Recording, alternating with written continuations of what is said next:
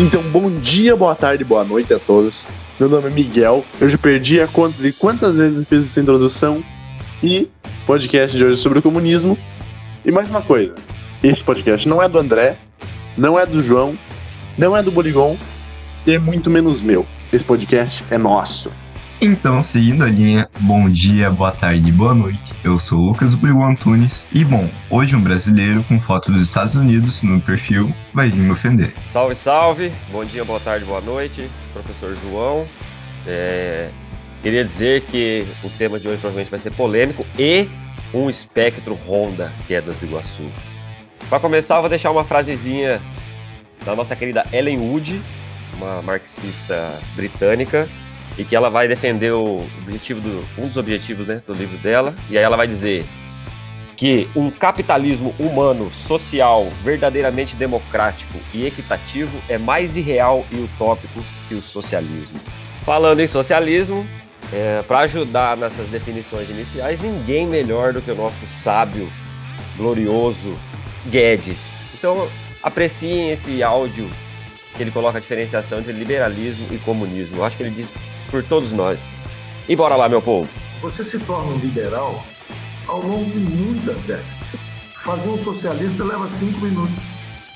Porque ter um bom coração, querer ajudar os outros, isso está nas grandes religiões, isso está na solidariedade, na fraternidade. Nós nascemos assim.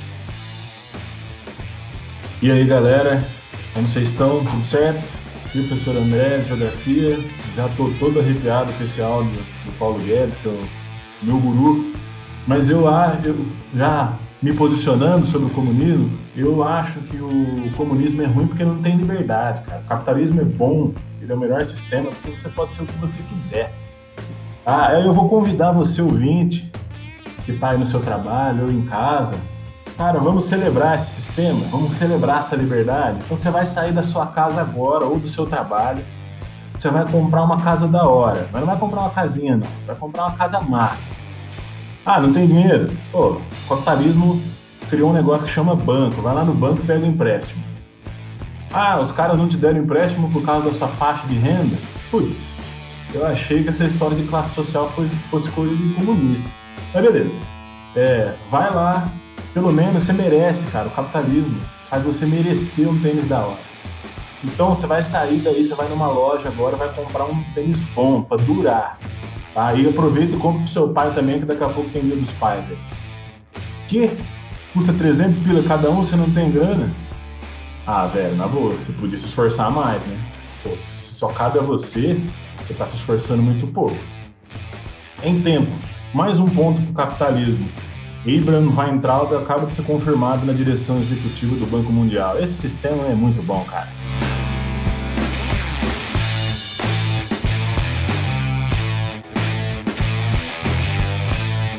E antes de começar o episódio, nossa discussão, queria deixar uma coisa bem clara. O podcast não tem opinião política própria. Ou seja, a gente não defende um único ponto.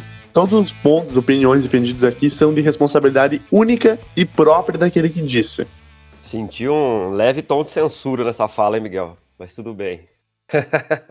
então, o comunismo, como a gente conhece, ele surgiu por volta do século XIX, ali logo perto das revoluções industriais, né? E ele surgiu basicamente por quê? Porque a população, principalmente os operários, né, claro, estavam sendo totalmente oprimidos, com jornadas de trabalho enormes, de 12 horas, 14 horas, é, e salários extremamente baixos e absolutamente nenhuma condição de direitos humanos.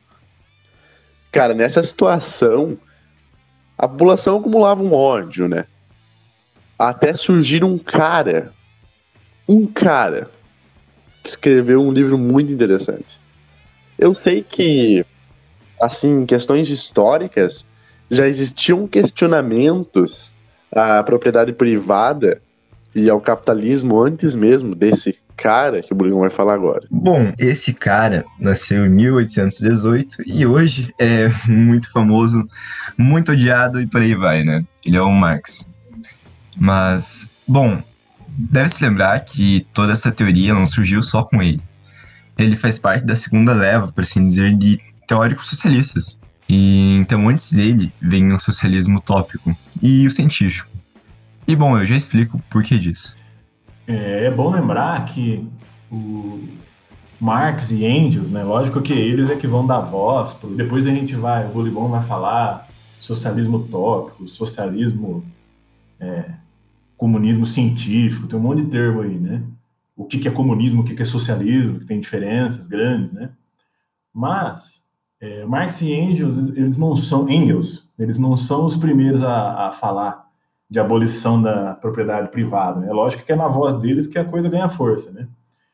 Mas o Platão, a própria Igreja Católica, já falava de, de abolir propriedade privada com, como instrumento de, de, de, de, no caso da Igreja, de salvação, e no caso de Platão ali, para que se constituísse uma república. Né? É engraçado que a noção de república, lá na Revolução Francesa, tem uma conotação totalmente diferente, né? muito mais capitalismo, capitalista mesmo.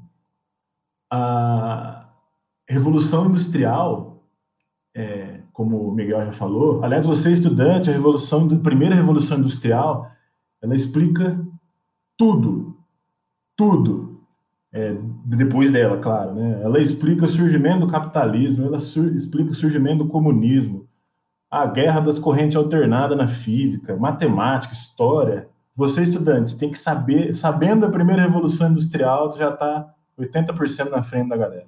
Dúvida. Será Jesus o primeiro comunista? E uma pequena errata. A Guerra das Correntes foi na segunda revolução, Andrezite. Primeiro é o vapor, máquina térmica, watt. Sim, sim, mas é uma consequência de tudo isso, né? É, é a busca por, por maior produção que vai fazer a galera buscar novas formas de, de, de é, novas fontes de energia, né? Dentre elas o petróleo e a eletricidade. Perfeito. Eu acho que até nessas demarcações históricas, né, que a gente está colocando como século XIX, justamente né, por conta dos efeitos da primeira revolução industrial, principalmente na Inglaterra. A gente pode puxar um pouco como origem até antes, né? A, no findar do século XVII até século XVIII, porque de alguma maneira o capitalismo e o socialismo é filho da modernidade, né? Então, com as grandes navegações, os processos de colonização e genocídio que permearam o mundo, né? a partir das grandes navegações. A Revolução Francesa, que está tá no século XVIII, já tem essas, essas origens que vai desaguar nesse movimento maior do século XIX. Né? Desculpa, Buligon, mas eu vou ter que fazer esse link. A galera tá aí falando de primeira Revolução Industrial, e eu acho que é inevitável a gente pensar que foi ela que criou o capitalismo, a primeira Revolução Industrial, de certa forma, que criou o capitalismo como a gente conhece, né? Teoricamente. E também, por sua vez, criou o comunismo, né? Porque a Primeira Guerra Mundial, a Primeira Guerra Mundial, a Primeira Revolução Industrial criou, começou a dar desenvolvimento econômico muito grande para os países da Europa, como Inglaterra, França, Alemanha, Itália, Rússia também. E isso foi criando movimentos nacionalistas nos países, esse desenvolvimento econômico. Sentimento de, nossa, nós somos os melhores países, nós temos o povo mais unido, nós temos o povo mais forte. E esse movimento nacionalista causou uma tensão muito forte entre eles no início do século XX, que acabou gerando a Primeira Guerra Mundial por motivos extremamente banais, se a gente considerar a diplomacia que a gente tem hoje no mundo atual. E basicamente, sem primeira, sem primeira Guerra Mundial, a gente não teria a Revolução de 1917 e a gente nunca teria tido a União Soviética como a primeira república socialista do mundo, né? Bom, e como o professor André já citou, o professor João também, tudo isso foi gerado é, com o contexto da Revolução Industrial. E alguns teóricos buscavam alternativas a esse sistema que estava explorando muito as pessoas. E aí nasce as primeiras teorias socialistas, é, primeiro chamada de utópicos, utópicas ou utópicos, porque elas não apresentavam um meio para chegar até lá. Inclusive, só uma foi testada. É, as outras nem chegaram a ser colocadas em prática. Então, elas apresentavam a solução, mas como chegar lá não era o jeito. E, inclusive, uma curiosidade é que alguns autores defendiam a, a propriedade privada, e não necessariamente todos queriam o fim do capitalismo. E aí chega Marx nos seus estudos, lá em 1840 ele entra nesse campo da política. Aí ele fala, não, isso está tudo errado, e ele começa a formular a própria teoria. Então, após isso, ele escreveu para o jornal e ele começou a ser perseguido politicamente. E assim ele sai da Alemanha e nessa volta o mundo que ele dá depois, ele acaba conhecendo o Engels, o Engels, eu nunca sei falar esse nome. E assim surge a teoria que a gente conhece hoje. É, e aí se inicia também o, o socialismo científico, que ele mostra os métodos para se chegar até o comunismo, no caso. Assim defendendo a abolição da propriedade privada, que os meios de produção devem ser públicos, ter uma economia planificada, dentre outros. E tudo isso é um passo para se chegar ao comunismo. E, bom, como isso deve ser feito? Os trabalhadores devem acabar com o capitalismo, tudo isso através de uma revolução, e assim eliminar as desigualdades. E tudo isso sendo fruto dos livros sagrados de Marx. Por que, que eu estou utilizando essa palavra? Sagrados. Bem, isso vocês vão entender depois.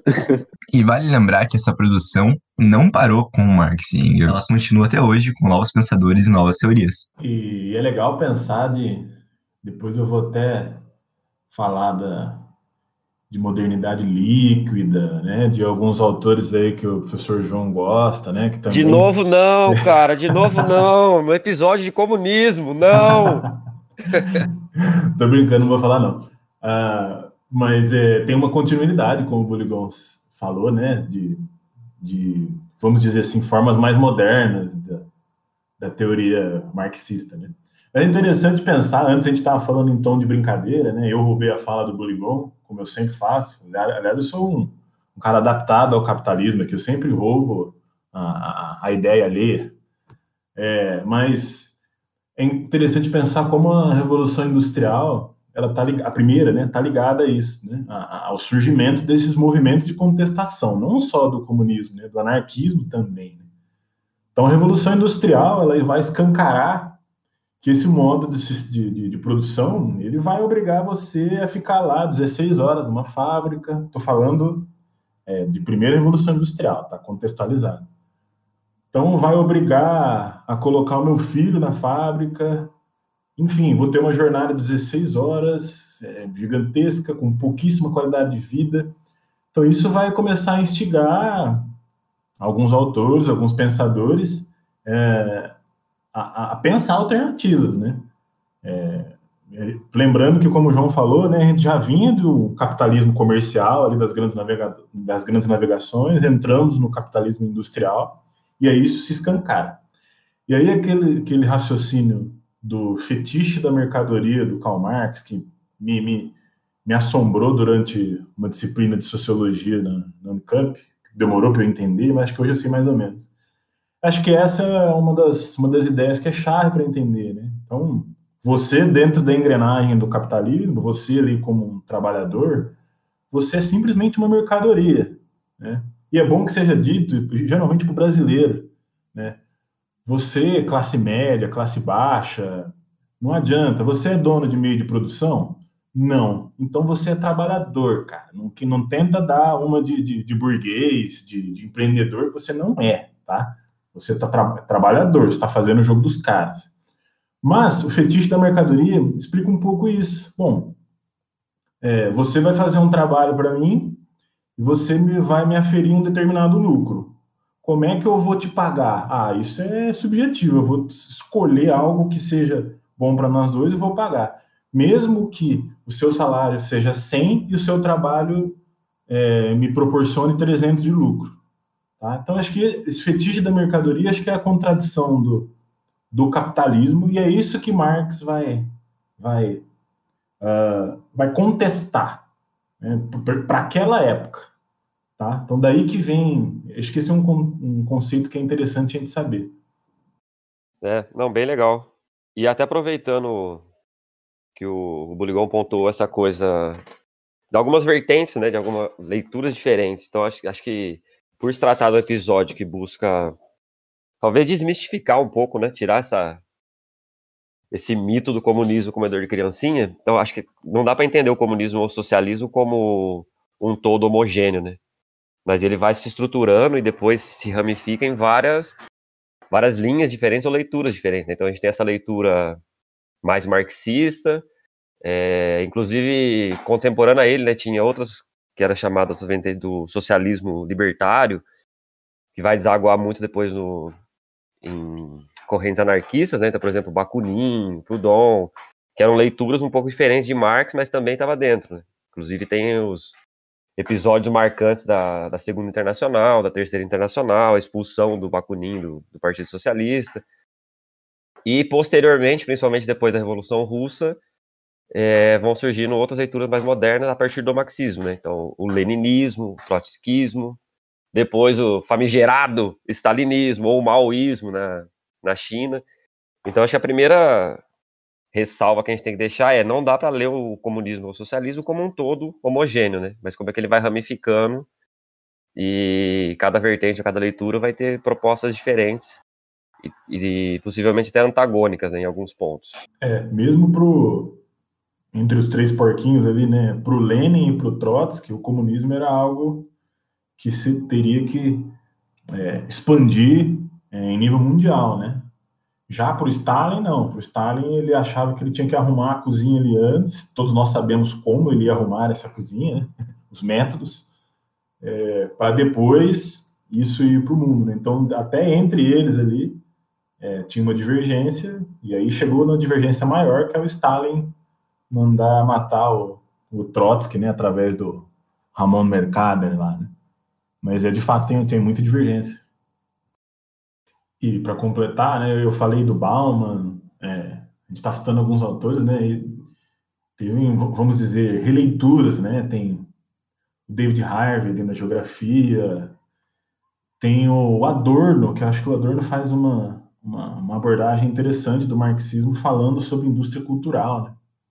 Então também tem várias, são várias leituras. Acho que é importante aqui nesse podcast a gente é, é, se não abordá-las né, com, com a especificidade que elas mereceriam, mas pelo menos citar, dizer que não é uma coisa, é, uma coisa homogênea. Né? Jovens avenidas, comunismo já morreu faz tempo no cimento da casa da Frida. E o Diego morreu por dinheiro com a veia entupida porque a morte é viva. E dentro da ideia de fetiche da, da mercadoria, uh, para o Marx, essa contradição ela só seria. É, essa contradição só seria superada se a propriedade privada fosse abolida e adotada a propriedade coletiva, onde ali é, os produtos seriam negociados sem um valor de uso e aí não existia, não existiria, né, é, aquela segmentação em classe, você acabaria com as classes sociais. E isso se conecta com o que eu tinha falado na introdução, né? Bom, a gente sempre tenta, aliás, é uma crítica aos autores marxistas mais modernos, né, que uh, falam que a insistência do Marx na luta de classes é algo que foi superado. Não foi superado nada, né? É só aquele exemplo banal que eu dei lá de você ir no banco, pegar um empréstimo, a primeira coisa que vão te perguntar é o teu salário, né? Então, peraí, não existe classe social. Isso sem contar os, os, enormes exemplos que a gente tem, inclusive o professor tava, o professor João estava falando, né? O Brasil, esse semestre, né, esse ano, pode ter um tombo de 10% no PIB, né, que é o Produto Interno Bruto, e a soma de todas as riquezas produzidas, porém, aquelas classes mais abastadas estão expandindo a sua renda, expandindo o seu patrimônio. Então, peraí, não existe luta, é, não existe classe social, não existe luta nesse sentido? Existe sim, e, ela, cada crise que a gente passa, ela fica mais na cara, né? Sobretudo nos países é, que mais desiguais, que é o caso do Brasil, né? Eu acho muito legal uma coisa assim que para se pontuar nesse episódio, que é a ocorrência dos fatos. Foi basicamente no mesmo período, quando a gente fala de Revolução Francesa e de Primeira Revolução Industrial. Por exemplo, a primeira revolução, a Revolução Francesa, aconteceu em 1789, ali na segunda metade do século XVIII. E a primeira Revolução Industrial também, na segunda metade do século XVIII e na primeira metade do século XIX. E aí o que, que é interessante? Porque a Revolução Francesa ela visava destruir a nobreza. Eles tiraram a monarquia da França e montaram uma república. Que depois virou monarquia de novo, virou uma bagunça, mas aí é outra história. Tanto é que a Revolução Francesa marcou uma era, né? A gente chega na era contemporânea depois da Revolução Francesa. E, bem, a partir desse momento, a nobreza no mundo todo estava enfraquecida, estava ficando fraca. Só que não fez muita diferença, porque não demorou muito tempo para a primeira Revolução Industrial e a segunda Revolução Industrial impulsionar a burguesia com tanta força que deixaram elas num status acima da nobreza. Por exemplo, os nobres, eles tinham um sistema totalmente hierárquico. Você nasceu nobre, você morre nobre, e seus filhos e seus netos e seus bisnetos vão ser a mesma coisa. E, cara, se a gente parar a pensar, nos dias de hoje não é tão diferente assim. Quem tem mais oportunidade, o rico ou o pobre? Quem tem mais oportunidade, o rico branco ou o pobre negro? Entende? É desse tipo de coisa que a gente tá falando. Bem no fim, a gente só trocou seis por meia dúzia. Cara, mas você só não é rico porque você não se esforçou. É falta de esforço. Vale pontuar que isso é, é ironia, só lembrando. Isso, muito obrigado. E acho que, só para completar, eu vou tentar ligar lá com a, com a mais-valia, uh, a questão que o capitalismo e a, a, leitura que se faz do capitalismo hoje é de uma liberdade um tanto quanto é, que ela é ilusória, né? A gente fala muito de socialismo utópico, mas a gente poderia também falar sobre um capitalismo utópico, né? Que é esse capitalismo que, que, que põe na tua cabeça que tenta te convencer que mesmo você nascendo numa família pobre, numa cidade pobre, num país pobre, o fato de você não conseguir alcançar um nível de qualidade de vida é culpa sua, né? Porque o capitalismo te dá essa liberdade. Então acho que se confunde muito isso. É, é aquilo que eu falei. É, eu dei um exemplo para falar de mais-valia, né? De é, quando eu falei do fetiche da mercadoria. Então vou tentar ligar com a uberização, né? do, que a gente tem falado em vários programas. É, um trabalhador, sei lá, ele vai, é, vamos supor que ele vai vender o equivalente, a, a, o tanto que ele vende em alimentos, sei lá, é correspondente a 3 mil reais, tá? Não sei, vamos chutar em, em um mês. Ele vendeu 3 mil reais em comida. É, ele vai ganhar mil reais. E esses dois mil reais se perderam aí para os donos do aplicativo. Pra... Então, é, a mais-valia é mais ou menos isso. Todos esses dois mil reais, que seria, sei lá, um terço do, do mês, ele, entre aspas, é, esse trabalho excedente foi dado para o dono do aplicativo. Enfim, isso acontece em várias outras escalas, né? Então, ele se perdeu, né? Essa mais-valia se perdeu. Ele recebe muito menos do que aquilo que ele produz em termos de capital. Acho muito engraçado mesmo essa parada do, do capitalismo, da liberdade e do individualismo. Lembrar vocês, assim, primeiramente, que a escravidão surgiu justamente por causa do capitalismo. Só vocês fazerem um link aí entre a época, basicamente, onde foi o início do capitalismo e do, do pensamento da progressividade científica, que está intrinsecamente ligado com o capital, né? e vocês verem que aconteceu basicamente na mesma época. E a abolição da escravatura só foi acontecer 100 anos depois da Revolução Francesa. E só um detalhe de datas: o Capital foi lançado em 1867. Ou seja, pegando ali a transição da primeira para a segunda Revolução Industrial. Tá, então para não ficar uma, um bate-papo só muito solto, né? É, acho que é um pouco do perigo que vocês passaram naquele episódio do do fascismo, antifascismo, de. Porque definir as coisas está na palavra, né? definir é dar fim. E é difícil definir como se fosse características estáticas, assim. Mas alguns pontos que já, já levantou até agora, que eu acho que definem. Aí eu caí na armadilha, né? Definem ou caracterizam o socialismo e o comunismo. Então, essa é ideia da extração da mais-valia em cima do trabalho, da centralidade da propriedade privada né, e da posse dos meios de produção. Então, essa classe, que por sinal foi uma classe revolucionária, né? Nessa transição, principalmente do feudalismo para o capitalismo mercantil e assim por diante. Então, a burguesia foi essa classe que, a partir da revolução dos meios de produção, né? Então, a posse do meio de produção possibilita essa classe extrair o excedente de trabalho das classes subjugadas. Né? É, aí, só para colocar mais um, que é um conceito central do caminhão que passou na frente da minha casa agora, é, que é uma coisa central do, do socialismo e principalmente da teoria de Marx, né, que é a ideia do materialismo histórico, ou materialismo histórico dialético, é, que já vai também expressar um pouco daquela ideia que o Bulligon colocou do socialismo científico, né, então colocar como uma leitura científica da economia e da sociedade.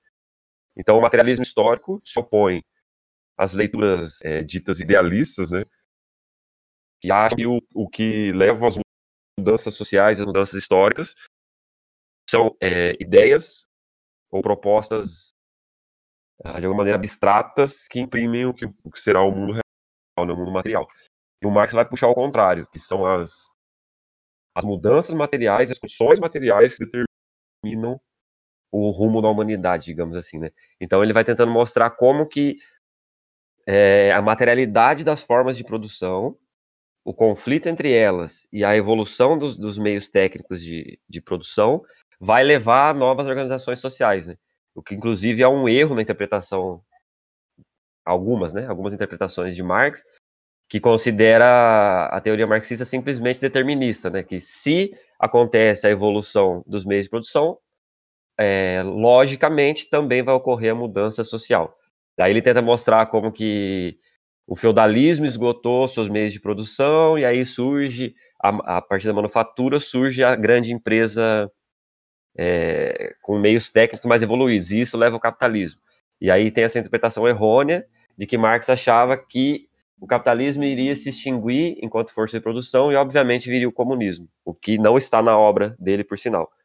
Então, só para deixar mais esse conceito, que é um conceito, acho que provavelmente o mais importante, que é a ideia do materialismo histórico, que muito mais do que uma ideia, é, essa dimensão política que envolve o comunismo, é uma leitura econômica, né? é uma leitura de é, desenvolvimento humano e desenvolvimento social, que tenta ler a partir das condições materiais e não das condições ideais né, do pensamento humano. E é essa uma das críticas que se faz ao Marx também, né, que já que ele propõe essa análise mais do ponto de vista econômico, é, do materialismo histórico, é, ele pouco dialogou com outros autores, economistas, né? Então ele não é, é essa crítica que se faz, né? Ele tem a teoria que ele bolou, ele desenvolveu, mas pouco teve é, pouca interação teve com outras ideias né, de economia. Sim, apesar do Marx dialogar até com Adam Smith da vida, né? E outro ponto interessante também é que o dentro da, do estudo da, da obra de Marx tem até essa diferenciação, né, do Marx jovem e do Marx maduro, né? Porque dentro da própria obra dele ele vai evoluindo e uma das críticas autocrítica, né, é que ele tinha um ranço ainda idealista no, no, no, nas primeiras obras, né? E aí, à medida do tempo, ele vai desenvolvendo cada vez mais essa teoria materialista, por isso que tem essa diferenciação forte do... Na academia isso achei, né? Do Marx maduro para o Marx jovem. O que eu achava meio, meio sem noção, mas faz sentido, né? Porque, de alguma maneira, ele começou a produzir muito cedo e é um, um arcabouço teórico né, do materialismo que ele vai desenvolvendo, né? Então, inclusive, essa diferenciação também aparece né, nas análises do velho barbudo. É, e são depois as interpretações que se faz da obra dele é, são levadas. Depois a gente pode até falar da, da União Soviética, dos conflitos, das perseguições, né? não só né? na União Soviética, na China, na Iugoslávia.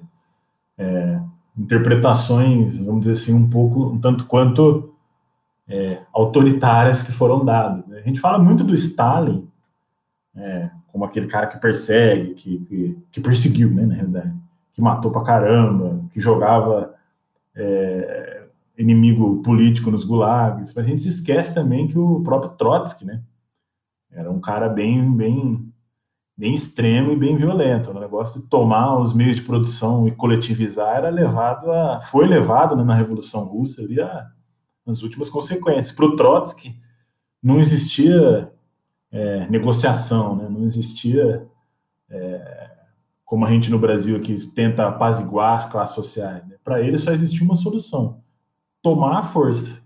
E é isso que vai é, gerar uma instabilidade política na, na Rússia absurda. Quer dizer, não é isso, né? O que gerou a instabilidade era a fome, né? Era um modelo quase que feudal que vinha lá dos czares.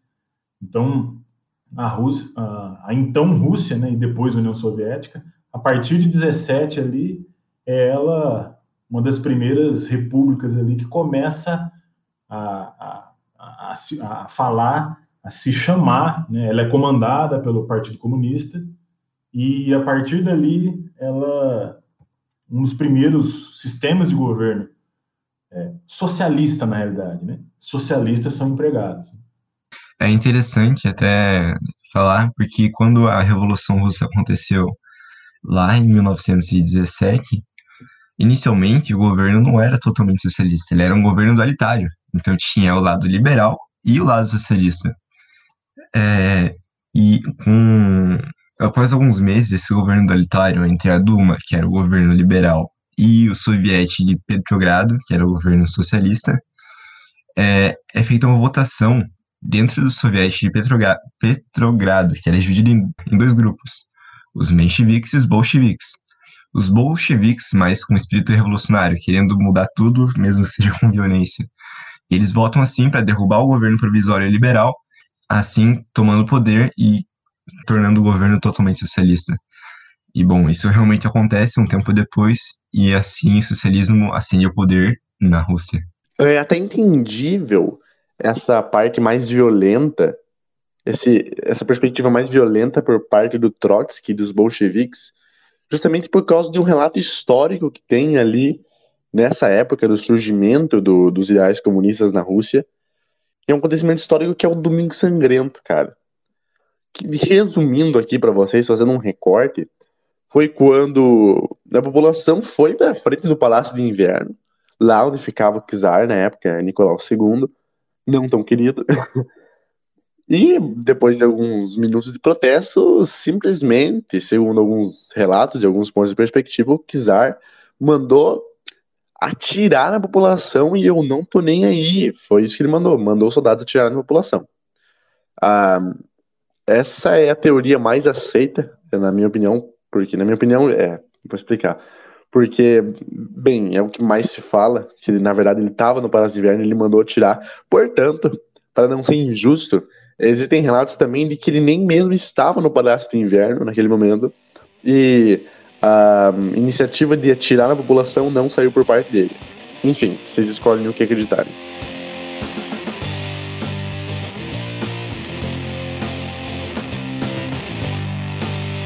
Sangrento foi a gota d'água, né?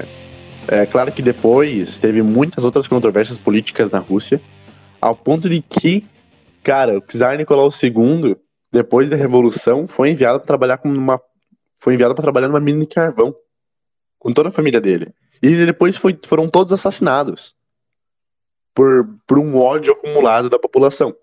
Isso foi em algum momento entre a Revolução de 1917 e, uh, digamos, a estabilização do regime soviético em 1922. É, uma dessas controvérsias que teve nesse período foi um negócio absurdo que o Czar fez durante a, guerra, a Primeira Guerra Mundial, que foi basicamente o seguinte, eu vou resumir para vocês, eu vou recortar.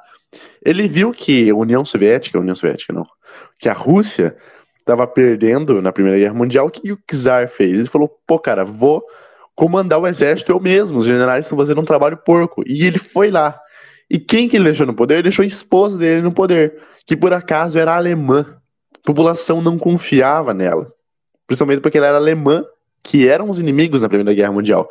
E o conselheiro dela era um cara que a população não gostava menos ainda, que era um, uma figura meio maluca aí, de um cara chamado Grigory Rasputin. E, bom, igual o Miguel contou, houve uma guerra civil assim que o governo socialista é, chegou no poder.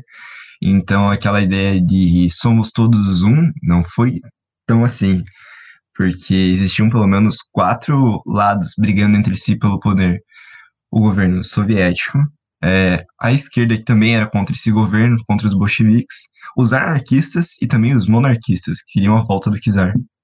E, inclusive, isso levou ao assassinato, da família também, a família real. Então, é, é uma história de muito conflito para chegar a esse poder e continuar. Sem contar que os monarquistas, ou mais conhecidos como Exército Branco, eram apoiados por Estados Unidos, Inglaterra e França. Exatamente, cara. A mesma panelinha que estava envolvida em um monte de conflito com a União Soviética é, na Guerra Fria e estão envolvidos com conflitos até hoje, até no início do século XXI, com conflitos pelo mundo. Isso, eles envolvidos nessa nessa guerrinha monarquista na Rússia, mesmo em um momento onde o medo vermelho não estava tão grande assim. A ascensão do, do comunismo, assim, a gente pode marcar ali. Eu sempre falo eu sempre cometo esse erro, eu falo comunismo, né? Na realidade não é comunismo, comunismo nunca teve. A ascensão dos governos socialistas, né? Ele é muito mais claro ali depois da Segunda Guerra Mundial, né? Que a Rússia é, desempenha um papel importantíssimo na Segunda Guerra Mundial, né? Muitos, inclusive, atribuem ela ali a, ao conflito no, no, no fronte oriental ali. Foi ela que segurou segurou o pepino ali, vamos dizer assim, ela que deu conta do Hitler. Como ela deu conta, todo mundo já sabe, né? Praticamente criou um moedor de carne, né? Como tinha muita gente, muita área, é, beleza, vai morrer 20 mil, 30 mil? Vai, mas vamos lá. Lembrando que a própria uh, União Soviética, antes de estourar a Segunda Guerra, tinha um pacto com a Alemanha nazista do Hitler, né? Através do pacto alguma coisa Ribbentrop, que eles praticamente é, é, assinavam um pacto de não agressão mútua e cada um pegava um pedacinho da Polônia ali, né? Coitada da Polônia, estava sempre no lugar errado, na hora errada e sempre sendo atacado por diferentes países. É, então a ascensão vem depois da Segunda Guerra Mundial, ali, né? Com a divisão dos blocos, então o bloco socialista liderado pela União Soviética, e aí vão surgindo os outros países que vão se aliando, né? A China, por por um breve momento, mas ela se é, alinha ali por um tempo. Depois vão ter muitas divergências, né, entre o, entre o socialismo lá vindo do Mao Tse Tung e o stalinismo. É, Coreia do Norte, Iugoslávia, Bulgária, quem mais? Tchecoslováquia, Alemanha Oriental, a própria Polônia, quem que eu estou esquecendo? Cuba, um pouco depois, né? Então é a década ali de 50, logo depois da Segunda Guerra, que mostra, que, que marca a ascensão desse sistema de governo. Eu tô achando que esse episódio tá pequeno burguês demais. Brincadeira. Eu fiquei pensando é, sobre o episódio, assim, né? Como é que. Porque um, tem um mito, né? Já muito criado, e parece que ressuscitaram cada vez mais esse, esse fantasma do comunismo e tal. E é uma, uma discussão tão deturpada, né? E pelo olhar liberal capitalista, vulgo democrático e por aí vai, que a gente pode cair na mesma armadilha, né? De, como diz os ingleses, de jogar o bebê fora junto com a água, né? Então acho que é óbvio que, que tiveram esses esses pontos da, da violência, dos conflitos internos e tudo mais, da perseguição, isso é óbvio, e somente no, na, na, experiência soviética, como isso vai se amplificando, né? Principalmente depois do, do Stalin.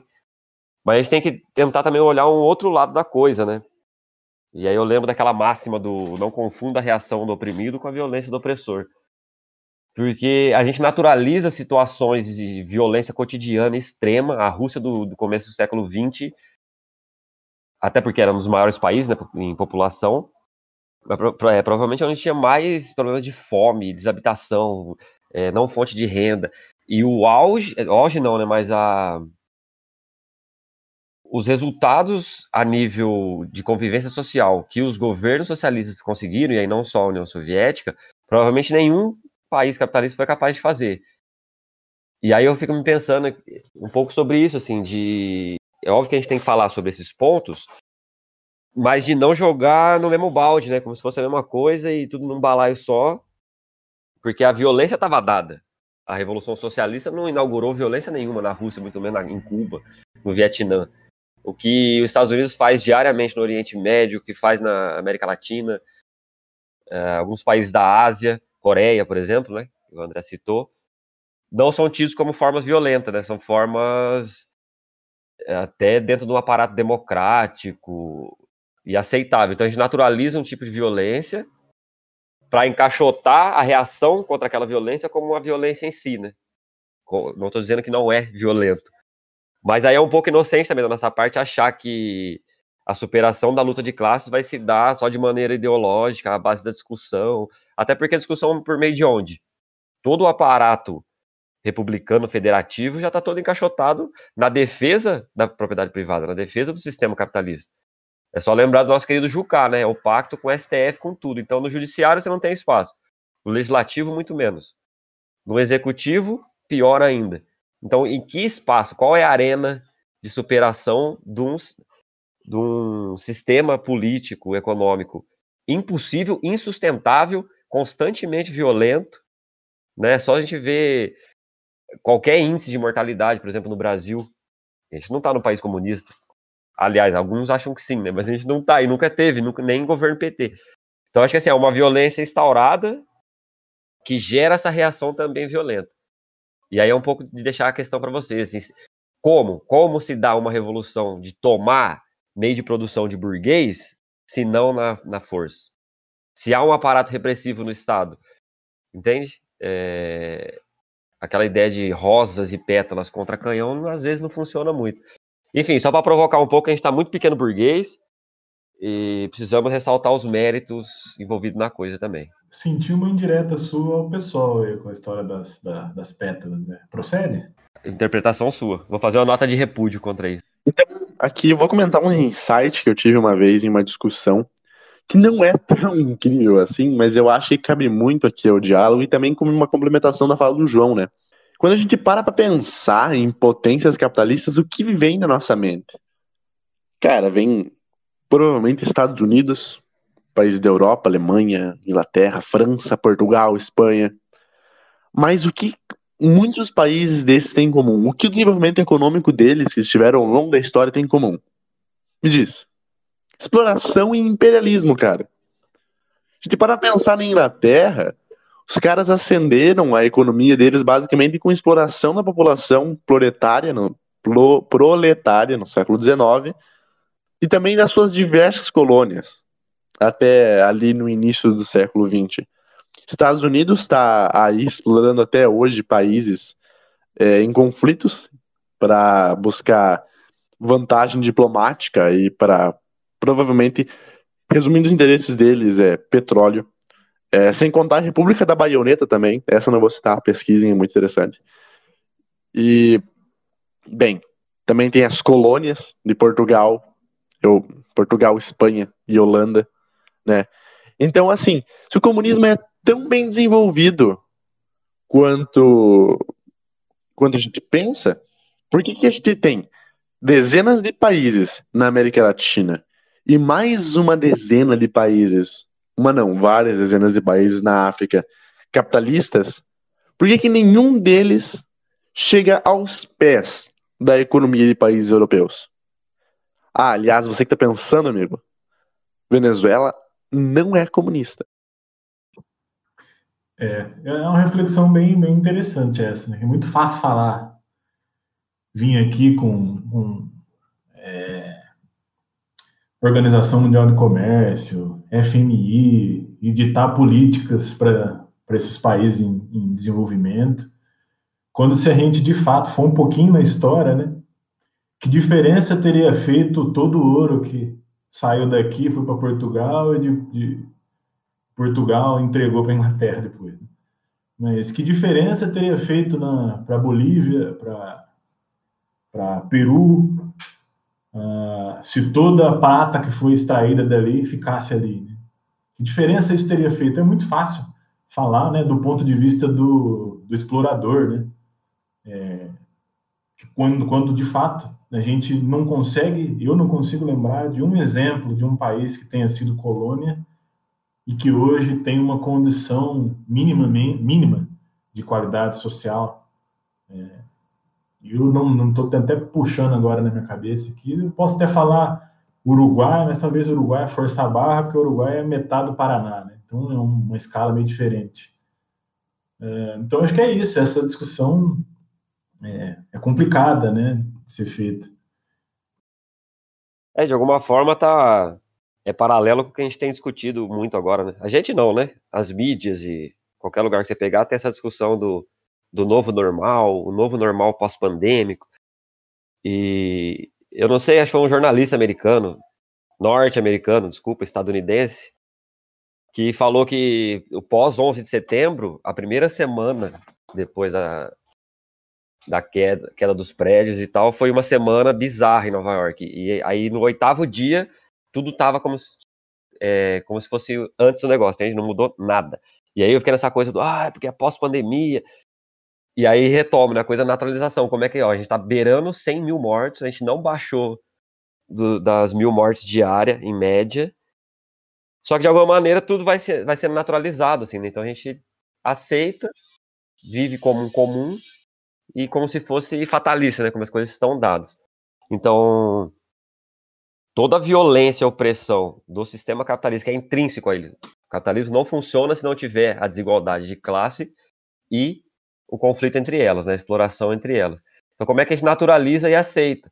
Então, por exemplo, é, a discussão que a gente sempre tem aqui de alguns bens que deveriam ser inali inalienáveis, né? Ou não capitalizáveis. E o, a ideia do, do fetiche, né, da, que o André falou, e a ideia da reificação de marca, né? Como é que tudo vai virando mercadoria e em cima de tudo eu obtenho lucro e mais-valia.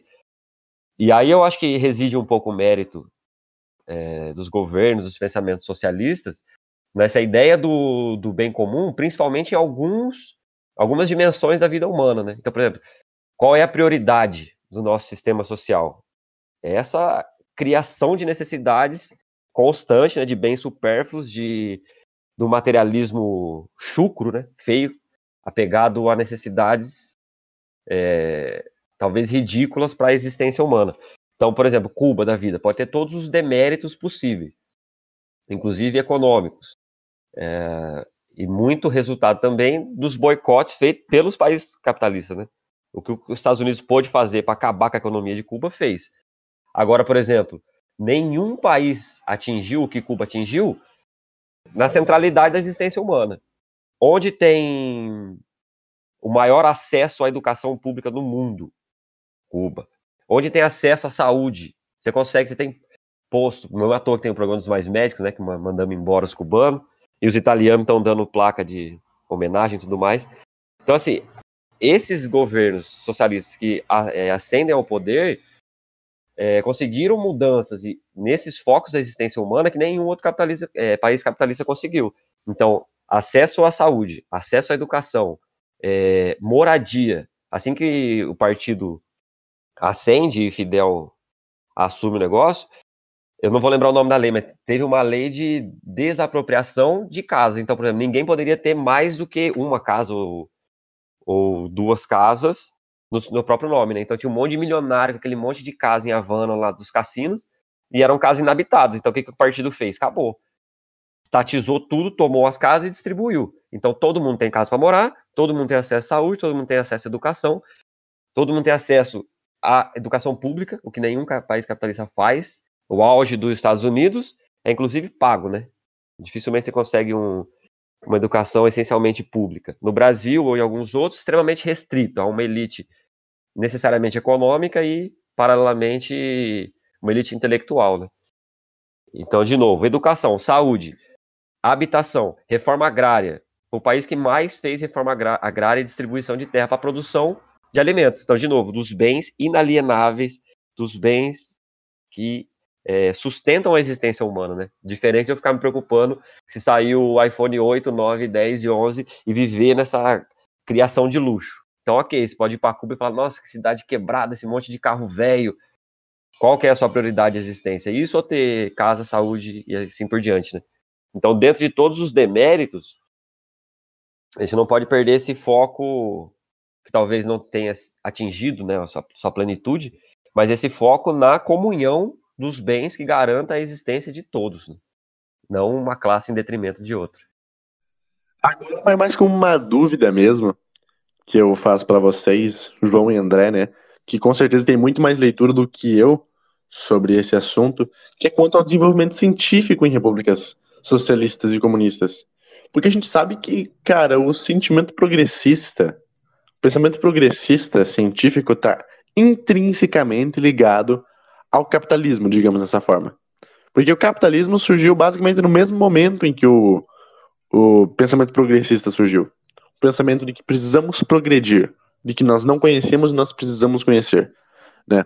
Então eu queria saber assim se as vertentes comunistas elas uh, abdicam do, do, da progressividade científica, abdicam do processo em prol de uma. abdicam do progresso em prol de uma sociedade igualitária e justa? Ou existe alguma vertente comunista que consegue causar progressividade científica e ainda assim criar uma sociedade igualitária e justa? Eu acho que o que você falou, Miguel, é, explica o porquê é, do não sucesso, vamos dizer assim, dos países socialistas em um mundo que é capitalista. Né? É, você falou né, da terceira revolução, falou da ciência, né? A ciência ligada a, ao capitalismo. E a terceira revolução industrial é justamente isso: é, é colocar ciência numa planta é, industrial. É, e é exatamente isso o calcanhar de Aquiles da União Soviética, mas que não foi o da China, porque a China se preparou antes, né? Então, a União Soviética, lógico, ela participou da corrida espacial, o primeiro é, lançou o Sputnik, né? Foi a, ela foi vanguarda nisso. Só que você precisava de inovação tecnológica. A principal motivação da inovação tecnológica é produzir mais e ter mais lucro, certo? Se eu estou num sistema socialista, onde os meios de produção, quem toma conta é o governo, né? Que é uma diferença para o estágio do comunismo lá, que seria coletivizado, né? Se eu estou num sistema é, socialista, numa economia planificada, que não almeja o lucro, então como é que eu vou captar recurso para continuar é, promovendo pesquisa, inovação tecnológica, e aí você cria uma bola de neve, entendeu? Aí vai resultar no carro, no carro ruim, no carro velho, no, quando cai o muro de Berlim lá, a galera do lado oriental abandonando os carros velhos e pegando os carros novos. Ou seja, essa principal motivação, um, que eu quero dizer, um mundo socialista não consegue sobreviver num mundo é, dividido com países capitalistas. Né? Não tem, não tem como. Acho que isso, isso, é uma das um dos motivos pelos quais é, o, esse sistema não conseguiu avançar. O contrário aconteceu com a China, né? A China, através das zonas econômicas especiais lá, ela se preparou para isso, né? Ela falou assim, bom, eu quero que tudo, praticamente tudo, tudo esteja na minha mão, é, inclusive é, eu quero, inclusive, saber o que você está olhando no seu celular agora. Mas, enfim, eu vou controlar tudo, mas eu vou ter certos locais que vão funcionar como países capitalistas. Então, eu vou criar zonas de exportação, é, incentivo para exportação, incentivo para que grandes empresas se instalem no meu território, para que eu não, eu não quero chegar ao ponto da União Soviética. E hoje a gente vê a China como a segunda maior economia é, longe de ser um país socialista, né? o que eles dizem lá de socialismo de mercado, mas acho que isso, é, é esses fatores explicam. Né? E o João estava falando né, daquilo que é serviço, ina, é, vamos dizer assim, setores ina, inalienáveis da economia. Né? É só lembrar que faz algum duas ou três semanas que começou-se a cogitar agora até a água, né? a água está em vias aí de ser passada também para iniciativa privada. Né? Então, será que a água é fundamental ou não? Então, é, são coisas que eu acho que nós estamos, para ser bem, para ser bem comedido, eu acho que o capitalismo está começando a exagerar. Acho que vender a água, vender educação, eu acho que nós estamos começando a dar alguns passos, começando não, né? Já estamos até o pescoço de, de lama. Eu acho que a gente está começando a chegar num local que vai ser difícil a gente é, pensar o que vai acontecer mais para frente. É, para fechar só em relação a Cuba, é interessante que Cuba também tem uma linha histórica, né? Eu, já vou falar minha dica cultural também. No Netflix tem um documentário que chama é, Cuba e o Cameraman. Ele acompanha desde a Revolução Socialista, lá década de 50, é, o Fidel, até é, 2000, 2010. Então ela pega aquele momento onde Cuba recebia bastante ajuda né, e tinha bastante comércio com a União Soviética, e aí mostra uma Cuba que é, é muito bonita de ver, assim, né, de é, muita obra sendo tocada pelo poder público, muito prédio novo, muita casa, muito sabe? Você vê ali que, que é um país que está é, praticamente nascendo, assim, um, é, dá esperança. Né?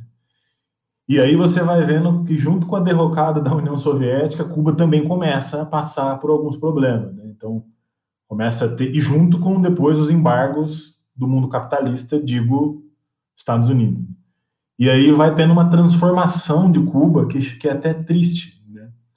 Então, de fato, por mais que se mantenha, né, como o João falou, é, por mais que se mantenha alguns serviços, né, como educação, é, saúde, a gente hoje começa a ver uma precarização também desses serviços, porque, bom, não tem como sobreviver nesse mundo onde os Estados Unidos bloqueia quase tudo que você, quase tudo que você tem de iniciativa, né? Só sobra o turismo. Então esse documentário mostra o passo a passo de Cuba, assim, desde o apogeu ali do começo, é, com muita esperança, até o declínio agora para 2010, com fome, é, criminalidade bem lá em cima. Então, eu acho que eu indico, já indico de antemão, para quem tem dúvida, quem tem curiosidade para saber como é que é Cuba hoje, dá uma olhadinha nesse documentário, chama Cuba, é, Cuba, Cuba e o Cameraman. Bom, acho nesse sentido, tendo a concordar, acho que um pouco com o André, é, em relação aos lances da ciência, né, principalmente a ciência soviética, uh, mas não sei, assim, porque acho que a relação da experiência soviética com a ciência sempre foi muito conturbada, assim, né, de alguma maneira contraditória.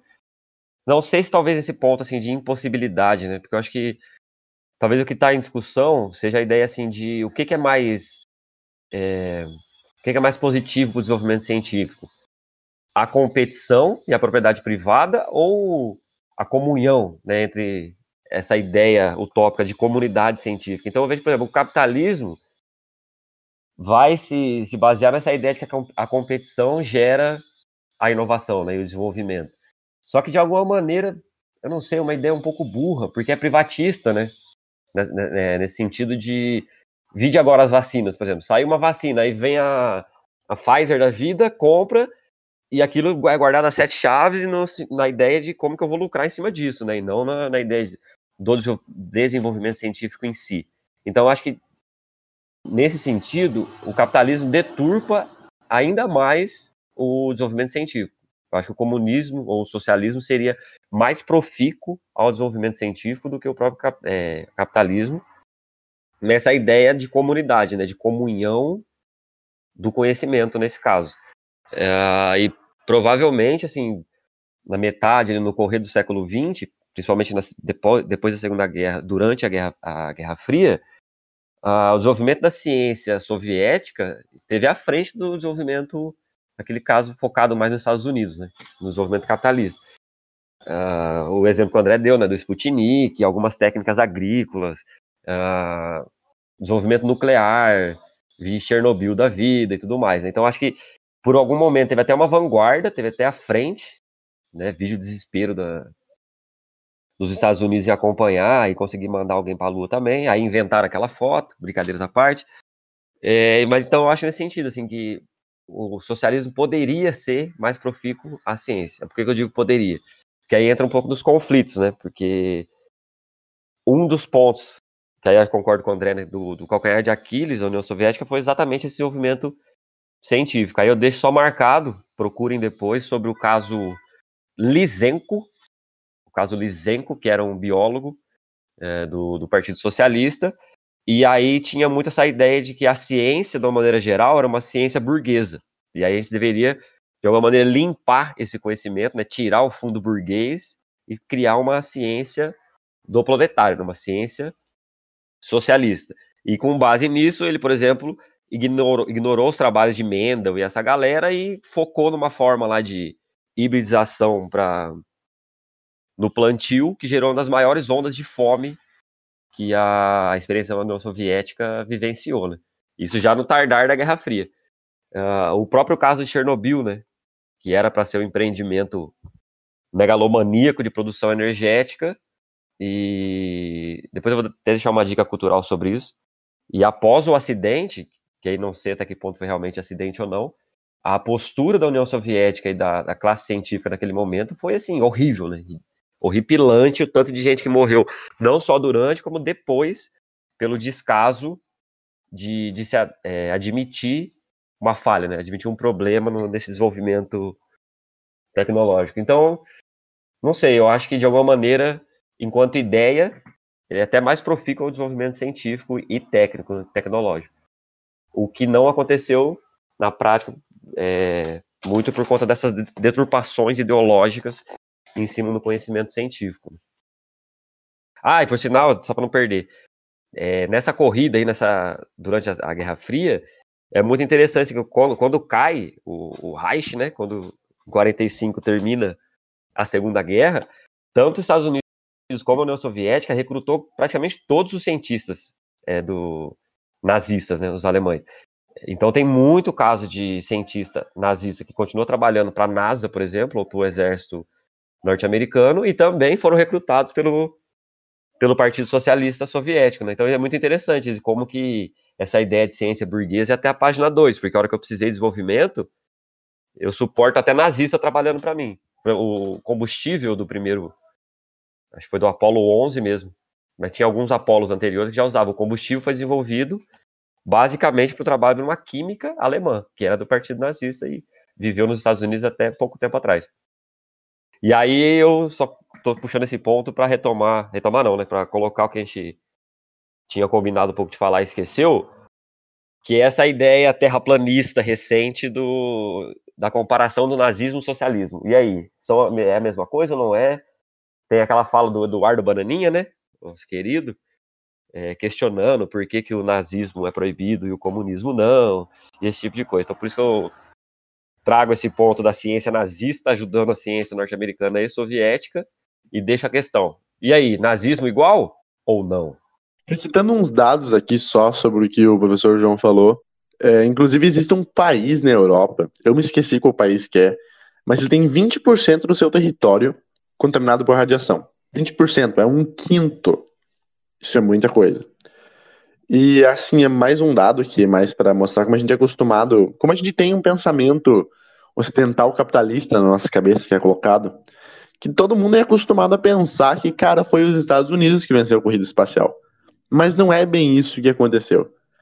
Um, quem sabe os Estados Unidos, a única coisa que eles venceram foi uma corrida que eles mesmos criaram. Estavam correndo contra eles mesmos. Porque a União Soviética, o que, que eles fizeram? Colocaram o primeiro objeto no espaço, o primeiro ser vivo e a primeira pessoa no espaço. Uh, então, o que, que aconteceu? Os Estados Unidos foi lá e inventou que eles estavam em uma corrida lunar. Os Estados Unidos foi lá e pôs o homem na Lua. Mas, na verdade, nunca foi o objetivo, nunca houve uma missão espacial da União Soviética para mandar o homem para a Lua. Não existia. Ou se não me engano, existia, mas por causa de problemas econômicos eles logo desistiram da ideia. Só que depois que os Estados Unidos enviou o homem para a Lua, o que aconteceu foi o seguinte: eles falaram, putz, vamos enviar o homem para Marte. Eles nunca enviaram. E nesse meio tempo, a União Soviética ainda colocou uma estação, uma, uma não, colocaram a primeira estação espacial modular no espaço. E um dado muito interessante assim para a gente pensar sobre essa estação espacial modular, a primeira, que foi a Mir, né, acredito que vocês conheçam, quando a União Soviética se dissolveu em 1991, ficou um cara lá. Tinha um cara lá em cima naquela estação espacial. E ele, ele inclusive, foi, o, na época, ele foi a pessoa que permaneceu uma, pela maior quantidade de tempo no espaço. Porque ele só conseguiu pousar, conseguiu voltar para a Terra em 1992.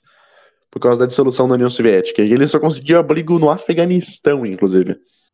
Nossa, não sabia disso. É só faltava ainda o cara por todo esse tempo, né, ter que pousar no Brasil, né? Aí sim, Afeganistão é beleza, agora o Brasil.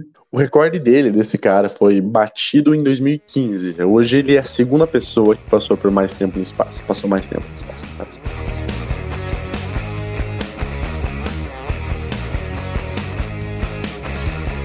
E agora quanto ao nazismo, assim, eu acho que isso já foi meio que falado no episódio 17, né, do fascismo. Que, cara, é uma questão de nomenclatura, né? Beleza, Hitler utilizou de um discurso de esquerda e de um discurso socialista para conseguir conquistar a população, trazer para o lado dele e chegar no poder. E assim mandar uma ditadura. Mas aí que tá, cara. Como, como assim é uma questão de nomenclatura, Miguel? Não adianta um governo ter discursos de esquerda, discursos socialistas e de extrema esquerda até mesmo, e ficar fazendo atitudes de direita, criar políticas de direita e criar vantagens para a direita. É a mesma coisa que caso é a mesma coisa que o Bolsonaro ter utilizado o discurso de direita dele, né, que ele utilizou para acender o poder, e quando ele chegasse aqui, quando ele virasse presidente, ele começasse a criar um monte de políticas de esquerda. Entende? É uma questão de nomenclatura. Não adianta você dizer que você é de esquerda se você é de direita. E vice-versa. E é o que aconteceu com Hitler. Não adiantava ele se dizer. Não adianta você dizer que ele é de esquerda. Aí chegamos num ponto polêmico. Juntando o que você falou agora, juntando o que nós conversamos, é... que era um pouco a cabeça meio louca do, do Trotsky, né? E aí? Então, como é que, que a gente rompe com esse status é, quo que a gente vê na sociedade?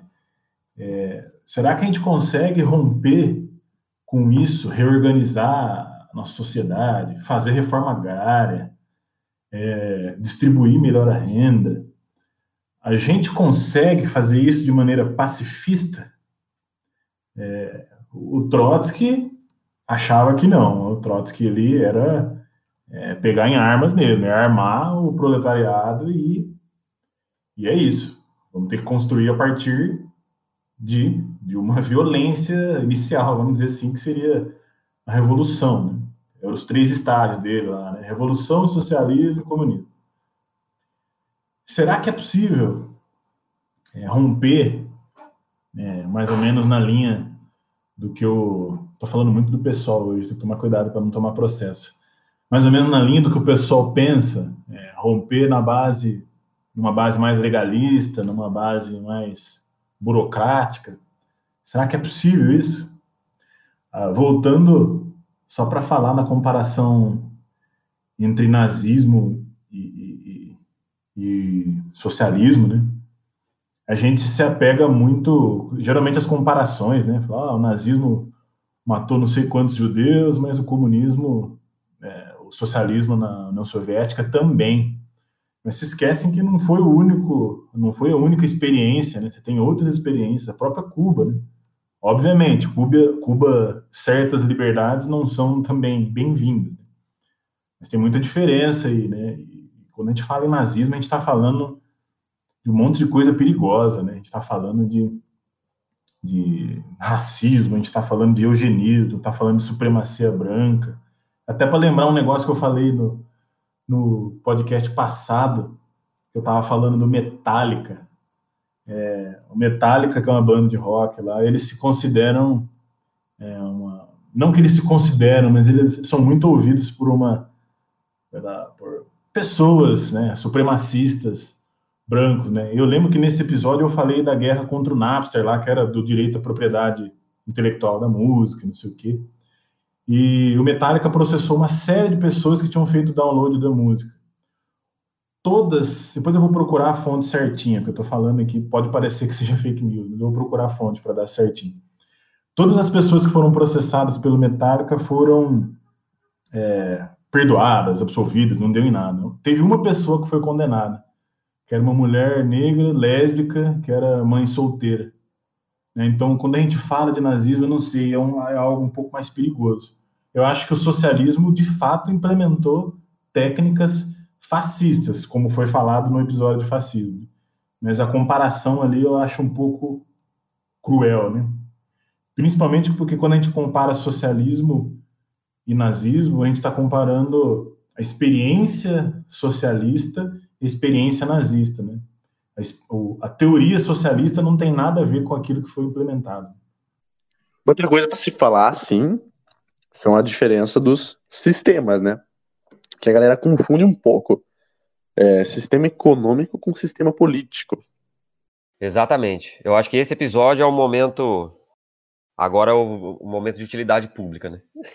das, das discussões, essa é a principal, assim, porque é ah, inacreditável que em 2020 a gente está discutindo se comunista come criança, discutindo se nazismo é de esquerda ou não, e discutindo essa comparação. Então, acho que tem que ficar muito claro, assim, é uma, é uma comparação de origem errada, né? A gente está comparando banana com bola de futebol. É perguntar se o Parme, o que é mais democrático, o Palmeiras ou a Câmara dos Deputados? Sabe, são coisas não comparáveis. Então fique claro. Comunismo, socialismo, capitalismo são sistemas econômicos, sistemas sociais de como vai se dar as formas de produção e a relação entre as pessoas. O nazismo não é um, um sistema dessa espécie. Pelo contrário, a experiência nazista foi essencialmente capitalista. E, por sinal, um capitalismo bem opressor e violento. Né? Então, acho que não é a comparação. Se quiser comparar socialismo com nazismo, está comparando socialismo com capitalismo. Inclusive, foi sustentado grande parte pelos grandes produtores e pela burguesia alemã. E também dos outros países depois que vão, em parte, aderir. Na própria França, que tem essa coisa que foi invadida, tem um monte de relatos de francês que era nazista e aderiu à coisa. E normalmente pessoas da, da alta burguesia, ou pelo menos de classes altas, né, economicamente falando. Então, de novo, é quase que um terraplanismo, ou movimento anti-vacina, ou nazismo é de esquerda, é essa mesma doideira, assim. É uma, uma, uma, comparação infundada, não tem sentido nenhum. Por mais que tenha esses traços que o André colocou, né, de repente, de de violência e perseguição que foi comum, as duas experiências, é, elas são incomparáveis, né? Não tem, o nazismo não tem um, um, uma proposta ou uma diretriz de, de produção, desenvolvimento econômico e social que difere do capitalismo, que difere do socialismo. Não, né? O que a gente conheceu como nazismo, como fascismo, foi uma experiência essencialmente, essencialmente capitalista. Então, no fundo, a comparação é qual a diferença, né, por, ou por que, que o comunismo é tão atacado e famigerado e o capitalismo é tão aceito? Acho que dá para reverter a pergunta. Né? Então, eu acho que não faz sentido nenhum essa comparação. Outra parada, só comparando com uma coisa que eu li recentemente, que também é a explicação de por que eu me referia aos trabalhos de Marx, de O Capital e o Manifesto Comunista como livros sagrados anteriormente. Que é mais um exercício mental, como eu disse. Porque tem uma leitura de um, de um historiador que diz que, na verdade, a gente está numa nova onda de religiões, agora no século XX, XXI, são as religiões humanistas. É, exatamente, religiões humanistas. As religiões que a gente conhece hoje, como, por exemplo, o cristianismo, são religiões teístas. Religiões que acreditam em um Deus. Aí tem religiões monoteístas e politeístas. Um Deus ou vários deuses. As religiões humanistas, elas cultuam o Homo sapiens aos seres humanos. É, as religiões humanistas, elas funcionam basicamente como uma religião mesmo. Segundo esse autor, que no caso é o, é o Harari, Yuval Noah Harari, é, ele diz que uma religião é uma regra sobre-humana que estabelece uma ordem humana. Por exemplo, a teoria da relatividade é uma ordem, é uma ordem, uma regra sobre-humana a gente não tem o que fazer. Ela é desse jeito e sempre vai ser desse jeito, a teoria da relatividade. Portanto, ela não estabelece uma ordem humana. O nosso cotidiano, a nossa vida, a nossa sociedade não se baseia tanto na teoria da relatividade. Portanto, se a gente parar para pensar no comunismo, ele estabelece uma regra sobre-humana, que é que todos os seres humanos são iguais e que todos merecem os mesmos direitos. E não existe nada que a gente possa fazer para mudar isso. E outra coisa, essa regra sobre-humana estabelece uma ordem humana. Houveram repúblicas no mundo que mudaram o cotidiano de, seus, de sua população, a sua sociedade e todos os seus sistemas em prol dessa regra. Portanto, segundo o, o Harari, isso é uma religião. Inclusive, o comunismo é uma das religiões mais evangelizadoras das religiões humanistas, porque ela tende a se espalhar, segundo alguns ideais comunistas, como são os leninistas e os marxistas. E também tem outras, né? O comunismo não é a única. Segundo o autor, o capitalismo liberal também é uma religião e o nazismo também. E a religião, só para complementar, que hoje é o serviço de utilidade pública, né? Outra coisa que é muito, muito confundida, né? É a religião, religião com comunismo, né? Que todo o comunista era ateu, não existia religião, enfim, é uma, são coisas que eu não sei de onde surgiu que, que, que, que pegou, né? Então, todo comunista, todo comunista, eu digo, todo aquele que, não precisa nem ser comunista, né? Todo aquele que alguma vez na sua vida pronunciou a palavra comunismo, quer dividir a casa de todo mundo, quer é, é comedor de criancinha e é ateu, né? Como se como se isso, aliás, fosse um problema, né?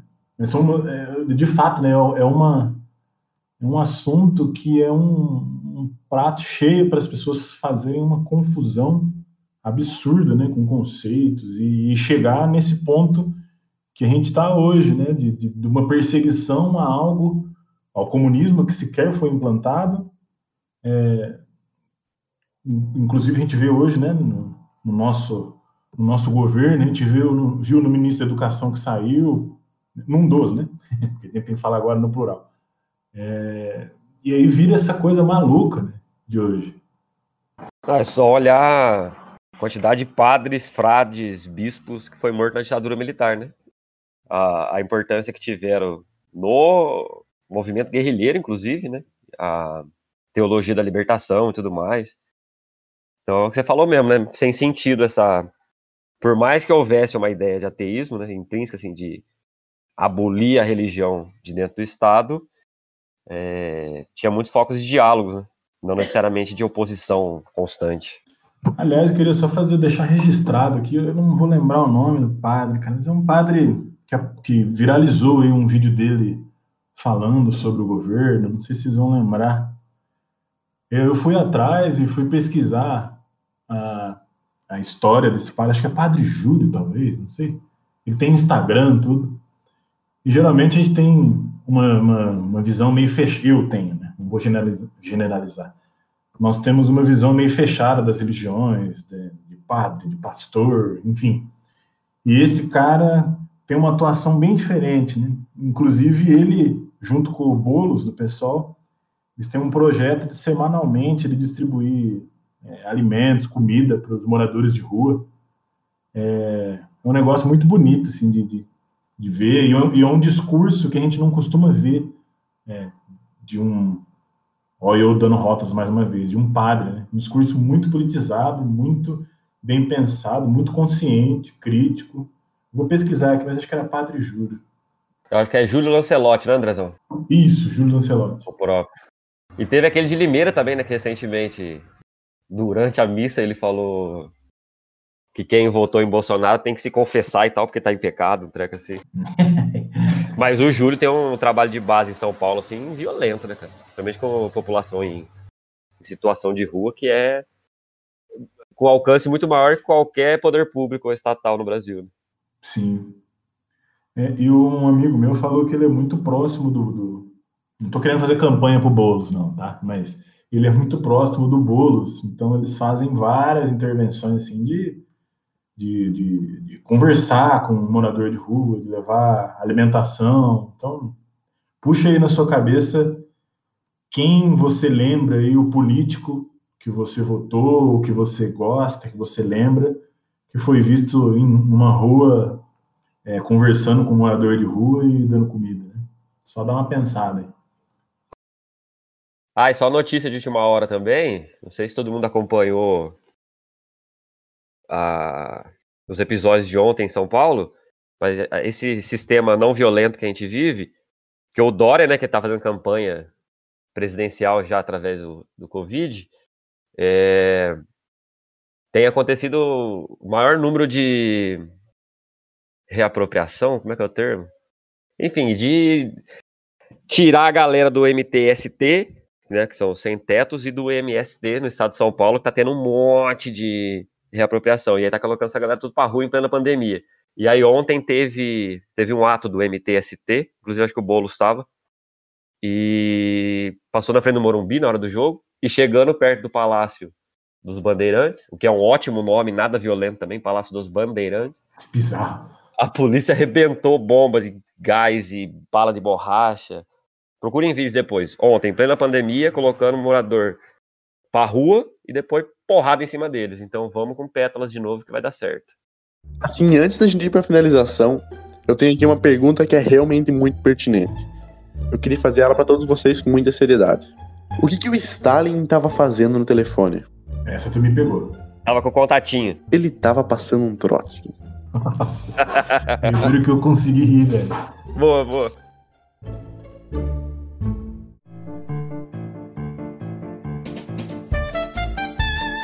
Então chegamos ao fim desse episódio.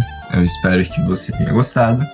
E como referência cultural, eu tenho duas coisas. A primeira é um site chamado Politize, muito da hora, tem muita informação boa, tem podcast, tem vídeo no YouTube, tem muita coisa, é maravilhoso. E outro é um vídeo do Nerdologia chamado 100 anos das revoluções russas, que explica um pouco como foi a Revolução Russa, o que aconteceu e por que aconteceu. É da hora, é da hora. Então, fique bem, se cuide, use máscara e até a próxima. Eu tenho três dicas culturais hoje. E a primeira delas é o livro Sapiens. E basicamente ele fala sobre a parte das legiões humanistas que eu citei anteriormente. Da parte do livro é só isso. E quanto agora a vídeos. Tem uma série que se chama História Direta ao Ponto. E tem um episódio nela que fala sobre corrida espacial. Mas esse episódio é muito ruim. E a série também é horrível. Vou falar para vocês. Só que é o seguinte: você assistir é, esse documentário, esse episódio dessa série, com o pensamento de que isso daqui é uma visão totalmente ocidental e distorcida do que é a corrida espacial e Guerra Fria cara, isso se torna uma, um, muito interessante de se assistir se você observar com essa perspectiva. E agora mais um, agora um episódio do Nerdologia, que é um episódio chamado Kamehameha, se não me engano. E não, ele não fala sobre o Goku, ele fala sobre a colonização, exatamente, colonização do Havaí, que os Estados Unidos fez e da República da Baioneta, que eu citei anteriormente. Uh, bem, tô saindo, tô terminando. Isso aqui foi muito difícil de gravar. Eu peço perdão a vocês pela demora para postar esse episódio, porque a gente teve muitos problemas técnicos nele. Tô gravando isso daqui pela enésima vez, já me esqueci. E bem, meu áudio tá diferente porque eu tô utilizando outro dispositivo para gravar, não mais meu computador. Então, muito obrigado. Meu nome é Miguel. Desculpem pela demora e é isto. Bom, eu gostei dessa nova nova categoria de dicas culturais. Dicas culturais, o que eu não gosto. Curti, Miguel. A anti-dica. Bom, que eu vou deixar como sugestões. Uh, tem um filme bestinha, na verdade, só que, pô, eu acho muito legal, então eu vou deixar como sugestão, que é o Adeus Lenin. Pô, muito bom, cara. Muito bom. Roubei? Muito legal. Não, não, ah. mas você me fez lembrar. Bem Não é legal? Tem uma leiturinha um pouco do, dos problemas né, do socialismo real, ou chamado socialismo real, em contraste né, com socialismo enquanto ideia e tudo mais. E é um filminho mais hollywoodiano, assim, então é legalzinho. Assistam Adeus Lenin. Uh, o outro que é um pouco mais pesado e não necessariamente retrata só o comunismo, mas é um documentário assim pesado, maravilhoso, chamado Nós que aqui estamos, por vós esperamos, que é uma releitura, na verdade, do livro A Era das Revoluções do, do Eric Hobsbawm, que tenta fazer uma leitura sobre o século XX, né? Então é um, um documentário só com imagens e, e, música, não tem fala, assim, não tem diálogo. Então são só recortes de imagens e músicas que retratam o século XX. Então necessariamente passa muito sobre a experiência soviética e tudo mais. Então esse é bem legal, pesado, pesado. Nós que aqui estamos, por vós esperamos. Então esses dois filmes. É, em relação a livro, vou sugerir um que é bem legal, chama Sierra Maestra, do Juan Almeida Bosque. Na verdade, ele é um quarto livro, tem uma, uma trilogia desse Juan Almeida Bosque. Ele era um comandante uh, do Exército Revolucionário em Cuba, e aí ele tem. Esses livros são baseados em é, diários deles, desde a prisão, aí depois o segundo é quando eles são exilados para os Estados Unidos, o terceiro, que é o desembarque na ilha de volta, e aí depois dessa trilogia vem esse último, que é o Sierra Maestra, que ele vai narrar um pouco do, dos períodos finais ali, das marchas. Por isso o nome do livro, né? Na Serra, para aquela região da floresta cubana e a tomada de poder, a ascensão do Che Guevara e tudo mais. Então é um tom bem de diário, assim mesmo, de um comandante que estava na luta, né? E é bem legal. Eu tenho esse em casa, com muito orgulho, porque eu sou comunista. Se alguém quiser, eu empresto. Leiam, Sierra Maestra. Outro livro, que esse é pesadíssimo, aos que odeiam o comunismo, leia, que vocês vão ficar muito felizes. Chama Vozes de Chernobyl, a história oral do desastre nuclear. Que é de uma bielorrussa, que eu não vou saber falar o nome, Svetlana Alexieviech. deixa o nome da autora para lá que é bem difícil. Ela ganhou o Nobel de Literatura e tudo mais. Mas é Vozes de Chernobyl, que aí ela a, fez entrevistas assim com moradores, pessoas da região. Então é meio um livro de história oral, as pessoas contando assim. E é muito pesado o descaso do, do Partido Socialista. Oi? Foi a Bielorrússia que descobriu a radiação, que, que detectou a radiação primeiro, não foi? Uma parada dessa. É que a Chernobyl ficava bem na divisa ali, né? Ucrânia com a Bielorrússia, mas a nível de percentual, assim, a gente pegou até mais a Bielorrússia do que a Ucrânia. Mas enfim, é bem legal, narra um pouco dessa, dessa desilusão com o partido, né? Com uma postura extremamente é, estranha e psicopata, diria assim. E ao mesmo tempo, como é que o, o relato é forte da, da esperança do comunismo na cabeça das pessoas, né? Então é muito legal, assim. Leiam esse Vozes de Chernobyl. E por fim, obrigação de todo ser humano que se preze é ler o manifesto, né? Então deixa o manifesto do Partido Comunista de Marx e Engels como sugestão. É um livrinho pequeníssimo, né? Se lê em meia hora no máximo. Abri o podcast com a primeira frase, né? Mais marcante dele, que é o espectro Honda Quedas Iguaçu. O espectro do comunismo. E agora segura que vai ser vermelho. E fecha então com também o fechamento do manifesto. Proletários de todos os países, univos. É nós, meu povo. Aquele abraço, fiquem bem e até a próxima. Então, pessoal, acho que vamos finalizando. Espero que tenha sido de utilidade pública. Espero que ninguém, após ouvir esse podcast, saia aí querendo coletivizar os meios de produção.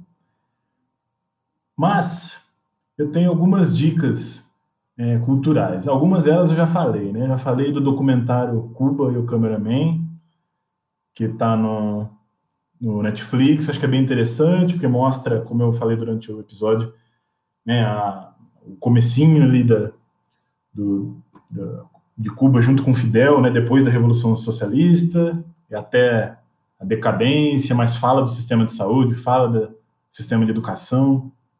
É, acho que é bem interessante para a gente ver é, e ver imagens de Cuba mesmo, né? Que a gente faz falta para a gente, a gente não tem imagens, né?